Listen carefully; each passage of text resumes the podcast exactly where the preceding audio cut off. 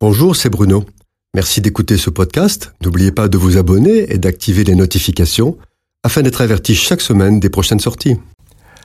Nous lisons dans la Bible que sur le chemin du pays promis, les Hébreux conduits par Moïse connaissent de nombreuses épreuves. À cause d'elles, ils perdent patience et se découragent, jusqu'à vouloir renoncer à être le peuple de Dieu. Ils murmurent alors qu'ils sont conduits par une nuée de feu qui marche devant eux. Ils ont vu la mer Rouge s'ouvrir et les laisser passer entre deux murailles d'eau. Dans un désert aride, ils avaient de l'eau à boire en abondance et ils vivaient le miracle quotidien de la manne qui les nourrissait. Et pourtant, leur traversée de cet affreux désert est un combat de tous les jours.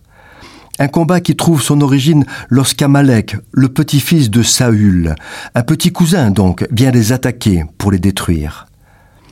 Amalek, inspiré par les forces du mal, veut empêcher le peuple de Dieu d'entrer dans le pays promis, le pays de l'alliance, le pays de la bénédiction.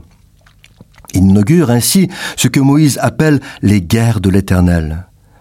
De la même manière, le disciple de Jésus est dans le monde comme dans cet affreux désert. Bien que béni de Dieu, il est lui aussi dans une guerre de l'Éternel. Une guerre dont la fin est la victoire du bien sur le mal, mais qui au quotidien nécessite vigilance, ténacité, persévérance et parfois même engendre de la souffrance.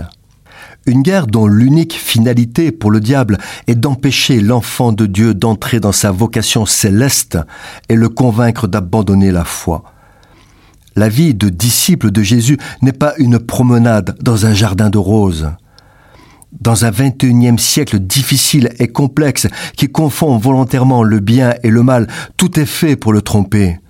Pour le faire, le diable utilise différentes stratégies, la ruse, le mensonge, la peur, la séduction. Il fait miroiter les saveurs du monde, dissimulant leur amertume par des emballages flatteurs. Il fait croire que ce qui est important, c'est la vie dans ce monde, alors qu'elle n'est que vapeur. Et c'est même étonnant, comme ces manigances vont jusqu'à impacter les mentalités et les perceptions de bon nombre de chrétiens qui ont l'air d'être désespérément accrochés à la terre, comme s'ils n'étaient pas certains que le vrai bonheur est dans le ciel, avec Jésus, et non dans ce monde de misère. D'autres sont attachés à leur vie, allant jusqu'à oublier les douleurs, les désillusions et les larmes qu'elle leur a arrachées. Il n'y a aucun avantage à rester sur cette terre. Et comme Paul, nous disons, Christ est ma vie et la mort m'est un gain. Et si nous continuons le combat, c'est à cause de nos responsabilités envers ceux qui dépendent de nous. Nous persévérons parce que nous sommes des chrétiens responsables qui prêchons l'Évangile pour le salut du plus grand nombre. Alors, en attendant ce moment béni, où nous rejoindrons notre Seigneur dans l'éternité, nous ne perdons pas courage. Nous ne lâchons rien à l'ennemi des âmes. Nous puisons nos forces dans la parole de Dieu, dans la louange, dans l'action de grâce et dans l'adoration du Tout-Puissant.